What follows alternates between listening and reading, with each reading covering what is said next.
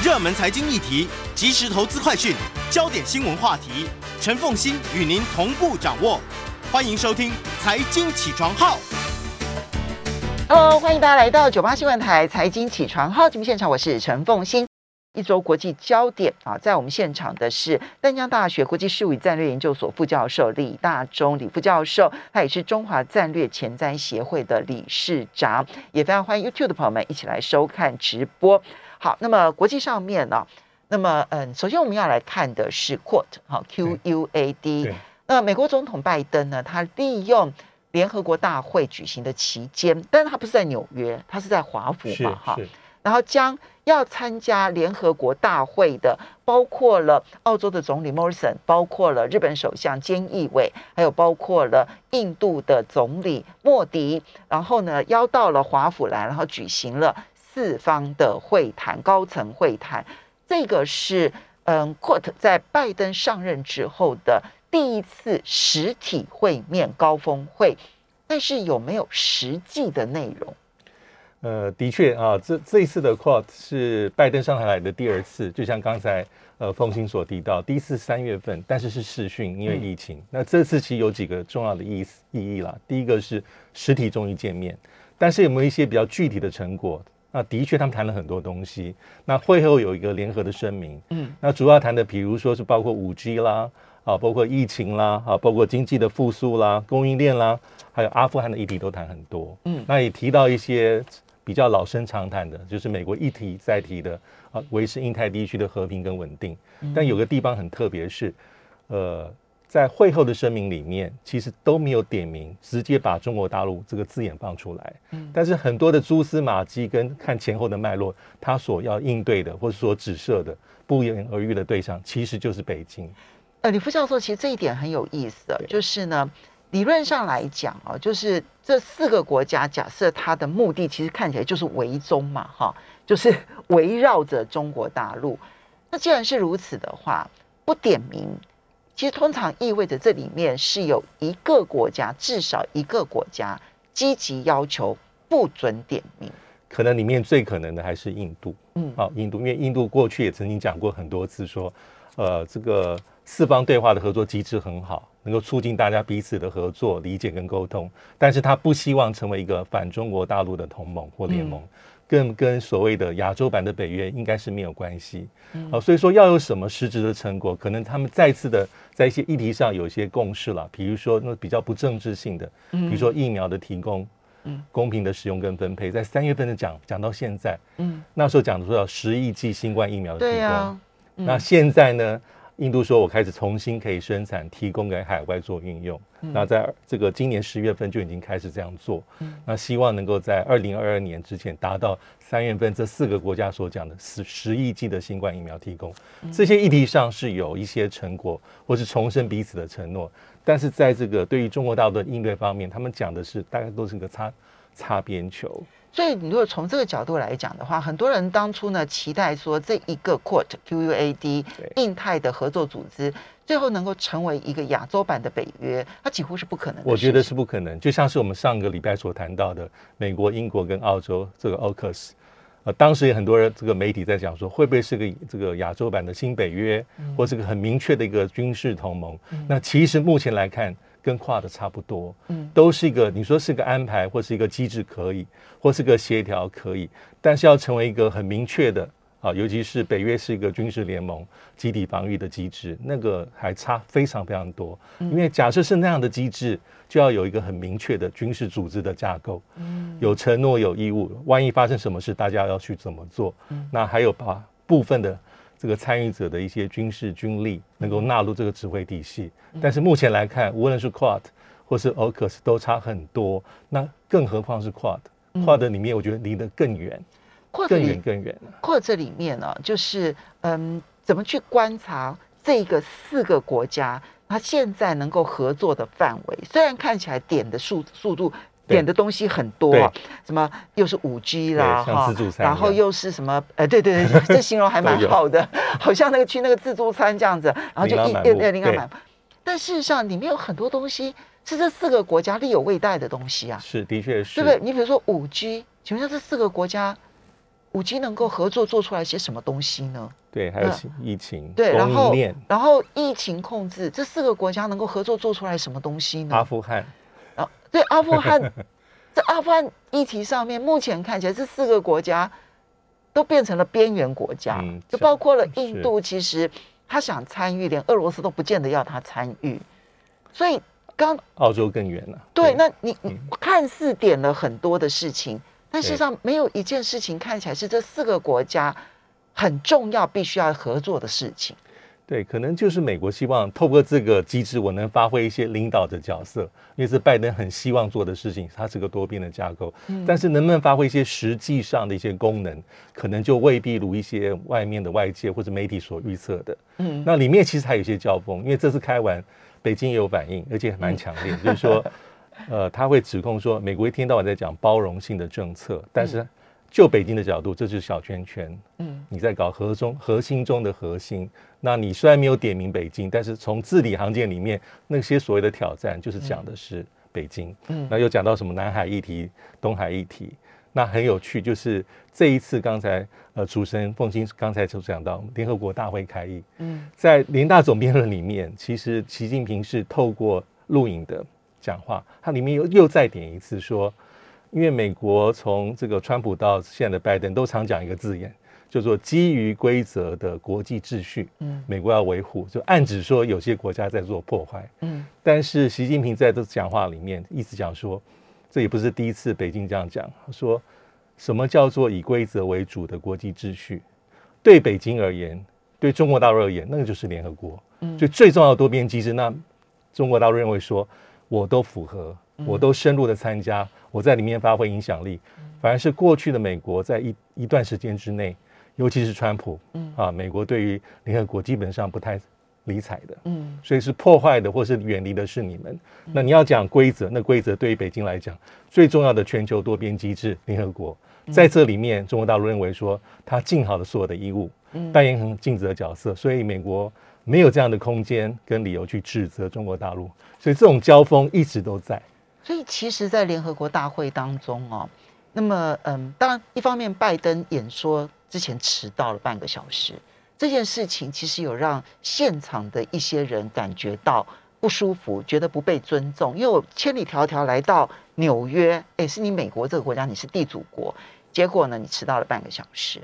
那第二个是，其实这里面你看到联合国的秘书长古特雷斯就忍不住出来发言了哈，就是说，第一，中美之间必须要必须要能够和平相处，否则的话，对于全世界会是一个灾难。那第二个，就联合国并不是你们拿来秀肌肉的地方啊。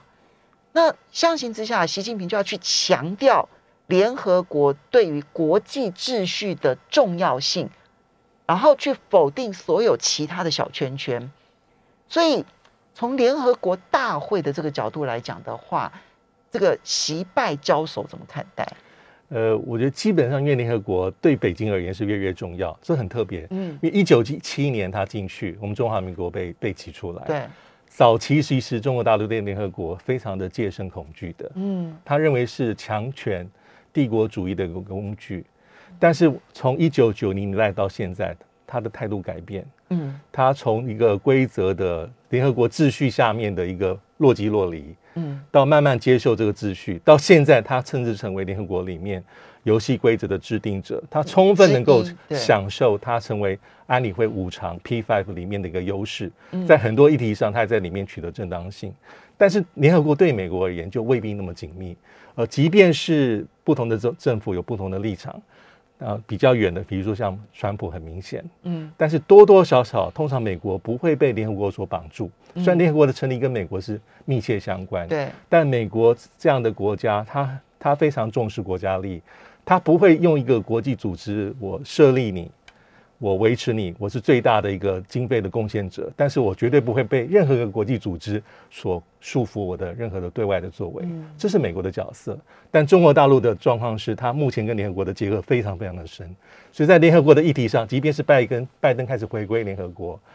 呃，跟川普有重大的不同，但是这两个国家在这里面所扮演的角色，联合国对中国大陆还是更重要的。所以你看到拜登虽然说美国回来了，可是实际上面他的作为上面是偏重于个别小团体组织的强化，不管是他跟英国之间的，或者可能他想要强化跟欧盟之间的。然后你看到，尤其在亚洲地区，不管是这个呃 AUKUS 哈，就是英英美澳，然后呢再加上这 QUAT 哈，美日英澳，美日印澳，就他的这些都是属于联合国外的，而且不是一个常设型的，而是由美国所主导出来的一个新的团体，嗯，而且针对性很强，反而是。中国大陆是更加的融入到了联合国里头，所以在联合国里头的这个美中之间的角力看起来，中国大陆越来越跟联合国关系密切，更深入的结合，而美国反而更若即若离。呃，美国一。基本上是若即若离，在一些议题上，他认为对他有帮助，他当然是参与的比较深。嗯，那不同的美国总统对于联合国的态度当然是有别。比如说小布希对联合国可能也没那么的亲善跟友好。嗯，那川普更是一个极端。那拜登现在是回归，跟过去的奥巴马比较像，但是基本上美国对于联合国的这个机构的看法是不一定的。啊，比如说过去美国也常常拖拖欠会费。对，因为参议员对联合国有不同的看法。对，诸如此类。那美国到目前为止是一支联合国最重要的贡献者，不管是它有两个最重要的花费，一个是维和行动，嗯，一个是一般性的经常性会费。美国目前来止都是第一个最大贡献国，嗯，将近每五块有一块是美国提供的。对，那中国大陆 GDP 嘛，对，那中国大陆现在的那个份额月月提升，几乎就是取代日本成为联合国贡献里面的第二位。嗯，他角色是越来越重要，他也很重视联合国。所以你看到这个联合国。融入的差别，以后到了国际秩序这件事情上面的时候，它可能未来还会有很剧烈的一个变化，因为他们的主轴显然美中已经不同了，是不同。我们休息一下，等一下回来呢，德国大选它的冲击影响又有多大呢？我们马上回来节目现场。欢迎大家回到九八新闻台财经起床号节目现场，我是陈凤欣。在我们现场的是淡江大学国际事务与战略研究所副教授李大中，也非常欢迎 YouTube 的朋友们一起来收看直播。那么，呃呃，李老师。德国的这个国会大选，因为它是内阁制的嘛，哈，所以呢，国会的多数其实就决定谁执政了，哈。那么跟这个总统大选，还有这个国会可能会出现左右共治或者是不同政党是不一样的，哈。所以，呃，美国可以，呃，总统是一个党，然后呢，他的众议院跟参议院是不同政党，哈，这是可能出现的。那么，在这个法国，它双手掌制，它也可能出现总统是一个政党，然后呢，他的总理是不同政党，所谓的左右共治哈。那么，嗯，台湾当然也曾经出现过所谓的少数政府哈，就是总统跟立法院的最大党是不同的政党，这是总统制国家当中都会出现的状况，但内阁制绝对不会啊，内阁制一定必须是国会的多数来阻隔哈。那如果说，一个政党没办法超过一半的话，他就必须要组联合政府。这次德国的选举呢，变天，由社民党取代了基民盟啊，就是梅克尔的基民盟呢，那么取得了最大党。但是其实差距非常的小。未来德国内部会怎么样的变化？对，的确是德国是议会内阁制，所以国会大选每四年一次，非常的重要，会影响很大。那这一次其实选举目前来看，初步的结果其实跟之前的这个民意调查非常的接近。那社民党的确是取得领先哈，目前来说二十五点八的得票率。呃，那基民基社联盟哈，就是梅克尔的这个联盟是二十四点一，所以它的差距其实不到两趴。嗯，但是对社民党而言，其实已经是重大的胜利啊，因为它已经是在这个得票率上是。终于取得第一位，所以目前来说，社民党的这个总理候选人，呃，肖兹，嗯，大家都在看他有没有可能他由他来领导组阁，嗯，那社民党其实，在选选举那天晚上，在社民党总部里面是一片欢腾，因为他终于拿下第一，嗯，而且是相较于去四年前的大选，他的成长得票率至少五个百分点，嗯，那尤其是这次很不容易，因为从七月开始。社民党消资的这个民调才慢慢慢慢的大幅领先，因为本来是绿党领先的，对，后来因为绿党发生了丑闻之后呢，然后才由肖兹的社民党取而代之。对，那当然对于绿党支持者觉得很可惜，因为他曾经在年初的时候有二成五的这个支持度，那但是这次这个绿党选的还是可以，嗯，呃，十四点五，比上一次九点几十也成长了百分之五个百分点。对啊，呃，我我印象很深刻，就是大概二十年前的时候，绿党还是一个。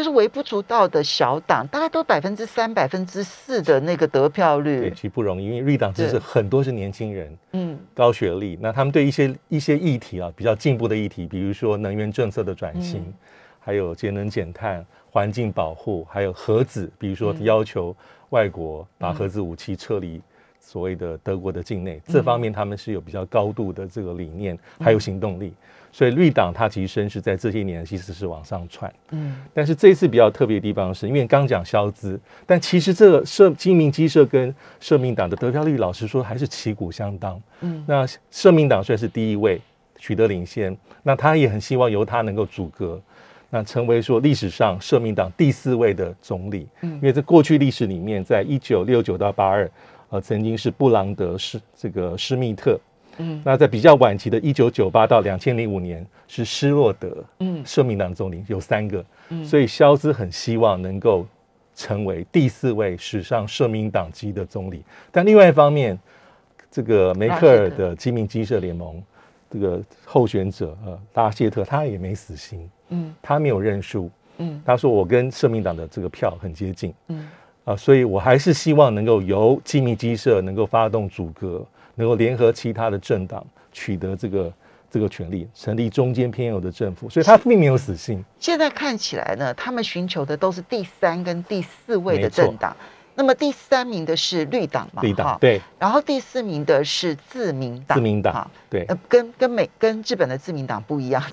好，自由民主党也是叫自由民主党。好，那么嗯，他们都寻求第三、第四位这两个政党，谁的机会比较大呢？目前一般评判来讲，还是社民党机会比较大一些。哈，就是社，因为有几种组合的的可能性。呃，这一阵子大家都讨论很多。第一种可能性就是红绿灯，红绿灯就是社民党所主导下的这个这个联合政府。因为他们每一个政党都有一个标志性的颜色，这样子。社民党红色。红绿灯的话就是红蓝，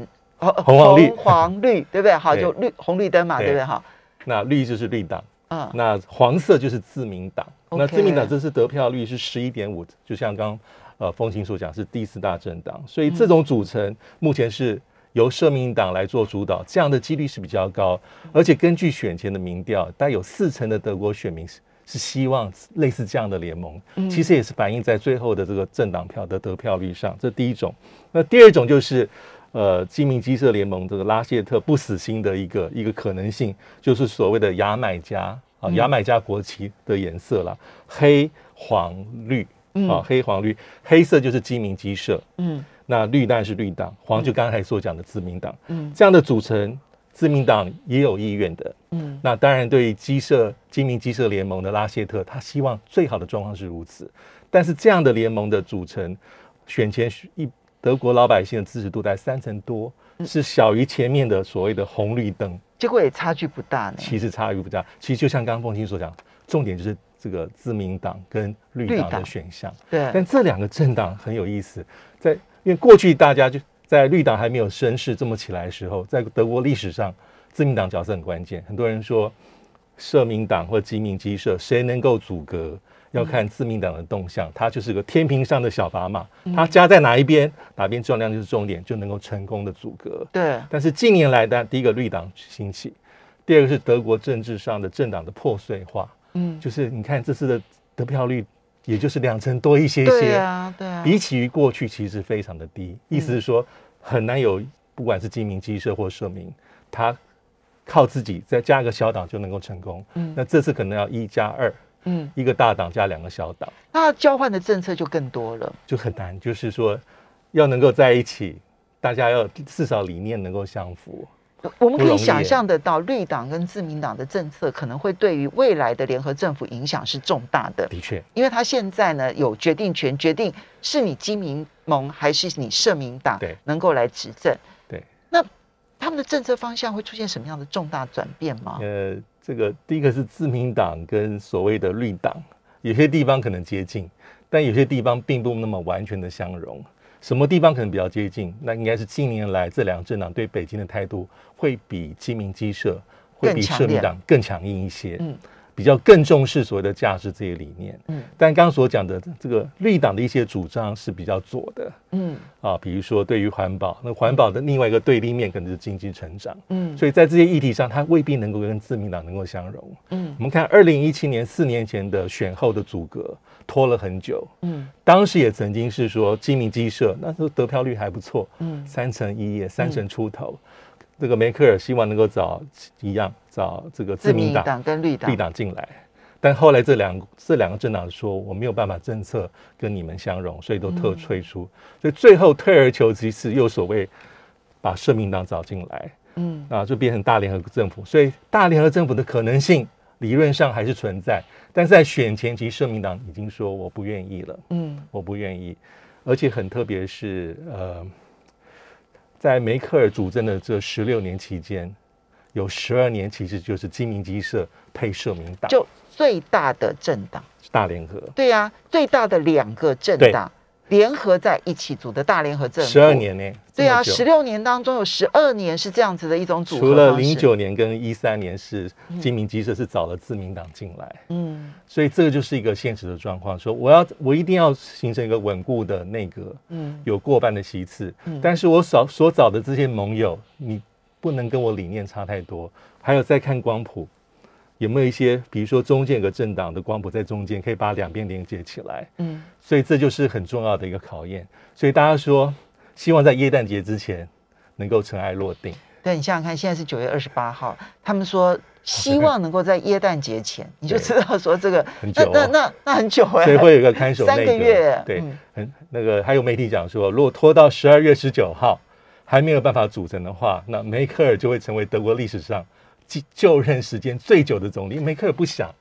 就会取代他的政治的导师这个这个科尔总理的时间。好，这个是德国，当然他我们可能还需要一段时间才能观察出来它的阻隔的内涵是什么。好，因为包括了就是基民党加上自自呃加上绿党加加上自民党是一种组合。对，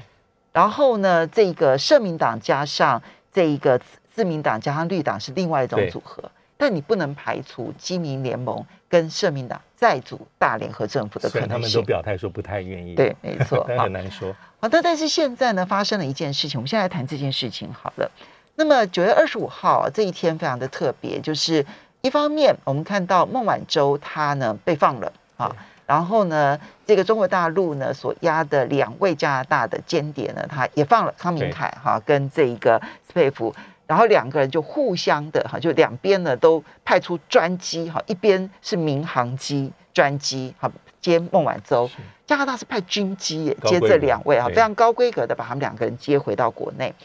但是这一个事件才刚落幕，那么就传出来说，美国已经抓了俄罗斯的这个 Novatek 哈这一家天然气公司的这个。呃呃，首席财务官马克，这件事情其实影响可能比你我想想都要来的大，对，而且它会牵涉到德国，因为这家 Novatek 呢，它其实在北溪二号，也就是这个天然气管的通气过程当中会扮演重要的角色。美国这时候抓了 Novatek 的财务官，会是什么样子的一个后续影响？我们休息一下，马上回来节目现场了。欢迎大家回到九八新闻台财经起床号节目现场，我是陈凤欣。在我们现场的是淡江大学国际事务与战略研究所副教授李大宗李副教授，也非常欢迎 YouTube 的朋友们一起来收看直播。好，那么呃，美国呢这个逮捕呃 Novatek 啊，这个是俄罗斯的第二大天然气集团的首席财务官呢，马克盖特维呢，呃，他的理由是说他逃税。对，对，没错。好。但是这个时间其实是很关键的时刻，因为北溪二号即将要供气，对啊，对于俄罗斯跟德国来讲，这都是重要的事情。而美国一路反对北溪二号，所以这个时候 Novatek 的这个首席财务官被抓，我们要怎么去解读？对，这个呃 Novatek 是俄罗斯的第二大天然气的公司，是民营，但是受到政府很多的支持跟保护。那第一大公司其实是俄罗斯天然气的有限公司，它其实就是北这个北溪二号后面啊最重要的一个合约商。嗯，好，所以这一次就在孟晚舟返回国这个中国大陆的前一天啊，美美国有司法部有这样的动作，的确会让大家有很多的政治联想。啊，因为这位马克他是在零三年加入呃这个 Novatech 这个公司，那现在是一个 CFO。那当然表面的理由是说你逃漏税，因为。这个媒体显示说啊，这个美国认为说你的资产有隐匿九千三百多万美金，很大。那最后他已经被保释，而且保释是高额，是八千万的保释金。嗯，那他其实有双重国籍，美国人，但是现在也取得到俄罗斯的这个公民的身份。嗯，那后面其实就像刚才风清所讲，跟北溪二号有密切的关系，因为北溪二号对于德国来说很重要，哈，对于俄罗斯来说很重要，它的前身是北溪。北溪一号，但是二十年前就开始。那北溪二号其实是重要，就是要把俄罗斯的天然气输送到德国。嗯，那假设这个能够正式这个营运供气，其实对于这个德国的天然气供应会比较的轻松。现在当然，其实俄罗斯的天然气也是有有这个这个销往这个德国，但是中间经过乌克兰，经过乌克兰。那这北溪二号呢，其实就是。不经过不经过乌克兰，等于直通对。这一个这个德国，也绕开波兰，嗯，好，所以后面会有一些反对力量。那就像刚才所讲，其实美国对这个这个北溪二号一直是放在眼内。其实从奥巴马政府时期就开始有很多的反对，甚至有一些制裁的一些政策的作为。嗯，那对梅克尔来说造成很大的压力。嗯，那这些制裁作为其实也很特别。在拜登就任之后，在今年五月份，美国国务院宣布说，我解除对于参与北溪二号相关的供应商还有这个公司的高层的制裁。好，这是在五月份，然后拜登讲话，国务院讲话。可是，在这这个这个时刻做的这件事情，会让一般外界说，那美国的政策到底是什么？因为当时解除这个制裁，外界一般的解读是。拜登政府在给梅克尔大礼，他不要对梅克尔施压这么重，换取德国在外交政策上或在其他题上跟美国更多的合作跟协调。这是五月份的事情。嗯，可是，在八月份的时候，美国国务卿有任命一位能源方面的顾问。那这位能源方面的顾问，基本上媒体的解读是说，他又是在冲着俄罗斯跟德国天然气合作而来。嗯嗯，然后特别也讲到说，美国那时候官方讲法是说，不希望。这个俄罗斯用这个北溪二号这个这个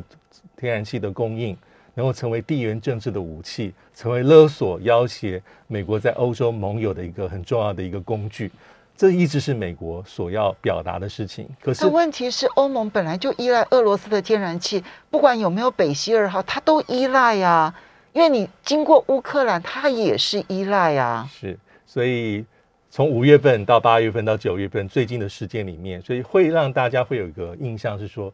分不清楚美国到底它政策的作为是什么，因为它的政治的讯号是比较混乱的。五月份释出善意，对，说 OK 了，OK，我解除制裁。嗯，那八月份所任命这个这个国务院的这个顾问，基本上在讲话谈话里面又是在针对俄罗斯，嗯，在指控俄罗斯。那在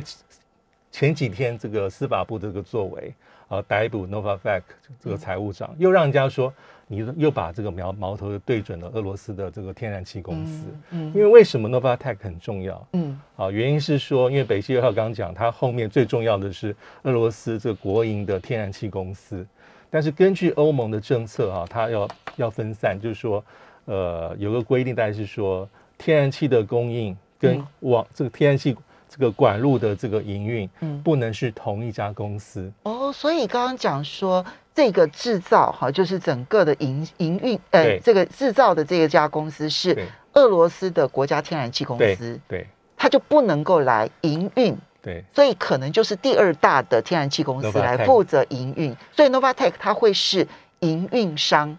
那现在解套的一个重要，要把它拉入成为整个计划的一部分。那现在整个的这个北溪二号已经完工了，正在审核，随时要准备通气了。而且冬天快到了，那你这个时候把人家要供气的这个公司的首席财务官给抓起来了，所以大家就判读说后面是不是有些重要的政治讯号？那有些比较严厉的一个评判，就是说是不是拜登政府你又在想要去离间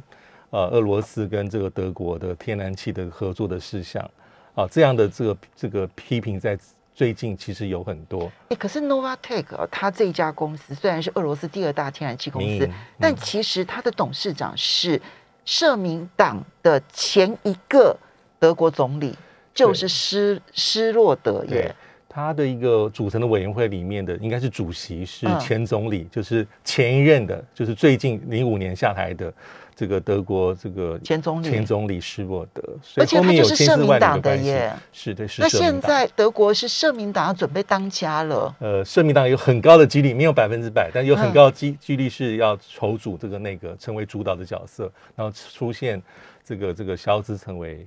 呃，再一次成为社民党历史上第四位总理是很有可能的。那这个时候他去处理了这家公司，那嗯，对于施洛德，我不晓得他到最后会怎么样子去看待这件事情，对德国的影响又会如何？然后普京又会如何的出招？因为这个影响其实是非常的大的。对。是，嗯，那目前来讲，俄罗斯官方对这个事情基本上还是比较审慎，他没有直接跳出来说批评美国政府、批评拜登，并没有，他是在看，他甚至做一些一定程度的切割，希望能够说这个到此为止。他会说，这位呃所谓的 CFO 这位财务长哈，可能打击面都到这里为止，他不愿意。跳出来说，后面有美国很深的一些政治解读，所以这个人就送给美国了啦。他们可能不会去救。对，那当然，俄罗斯的角度是希望说，这个管线能够就能够已经盖好了，能够赶快营运，通过审核，能够供暖，那符合俄罗斯的利益。对于梅克尔政府，他现在马上就要下台，他也是挺过这些美国的压力，挺了很久。嗯，那。